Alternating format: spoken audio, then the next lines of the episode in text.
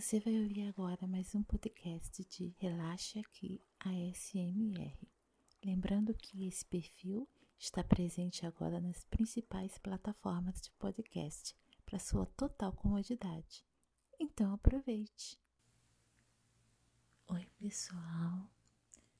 Hoje na nossa biblioteca tem um conto que é simples, mas muito profundo e ensina uma grande lição pra gente.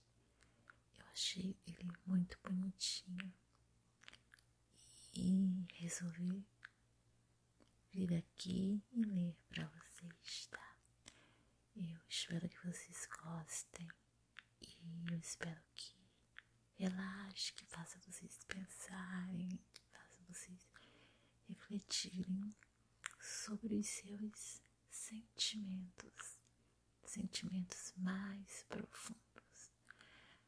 O conto ele se chama O Baile dos Sentimentos e começa assim. Reunidos em um grande salão de festas, os sentimentos discutiam sobre a importância de cada um deles na vida dos seres humanos. O amor vestia-se com um lindo traje cor-de-rosa, com babados e laços de fita. Seu olhar era sincero, afetuoso e desinteressado. A paixão vestida de vermelho fogo, destilava no salão com uma elegância exuberante. Queimava corações, pois sua chama ardente e além do amor. A alegria e a felicidade estavam lindas com vestidos bem coloridos. Cantavam, pulavam não ficavam quietas, sorriam o tempo todo. A paz, toda de branco, radiava uma luz prateada, brilhante, mas calma e serena. A tranquilidade trajava-se de amarelo ouro, pois não havia riqueza maior que estar tranquilo e sossegado. A coragem vestia-se de azul, cor do céu, e dizia: Para não fracassar, acredite na força divina e seja um vencedor. A esperança, vestida de verde, estava sempre rodeando cada um, fortalecendo os corações desanimados. A vergonha vestia-se de laranja e estava sempre bem coradinha, escondida num cantinho do salão. A humildade, com um vestido bem simples, chegou quietinha, com passos lentos, sem chamar a atenção. Mas sua beleza era tão grande que todos olharam para ela. A tristeza tentou entrar na festa com um belíssimo vestido preto. Mas a alegria e a felicidade não permitiram a sua entrada, pois sabiam que ela estragaria a festa, tiraria a paz e a tranquilidade do salão, e isso não seria justo. O orgulho pensou em ir à festa, mas era orgulhoso demais para submeter-se estar junto aos outros sentimentos. À meia-noite, o baile começou. Cada sentimento deveria desfilar dançando, demonstrando sua beleza. Também deveria fazer um discurso para a escolha do sentimento mais bonito e maior do mundo. Ficou muito difícil escolher qual era o mais bonito, pois todos estavam encantadores. Então resolveram decidir após o discurso. Eis que os pronunciamentos se iniciam. O amor foi o primeiro a falar. Ele disse: O amor não é egoísta, não tem orgulho, é desinteressado, é carinhoso. Ama seu pai, a mãe, os filhos, os amigos, os familiares e o companheiro ou companheira.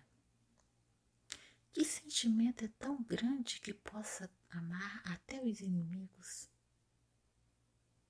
Sou eu, o amor, o maior sentimento do mundo.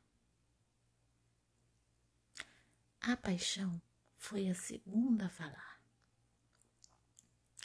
Sou ardente, fervorosa, supero o amor, pois sou quente capaz de fazer qualquer loucura por aquilo que desejo ou pela pessoa que me apaixono.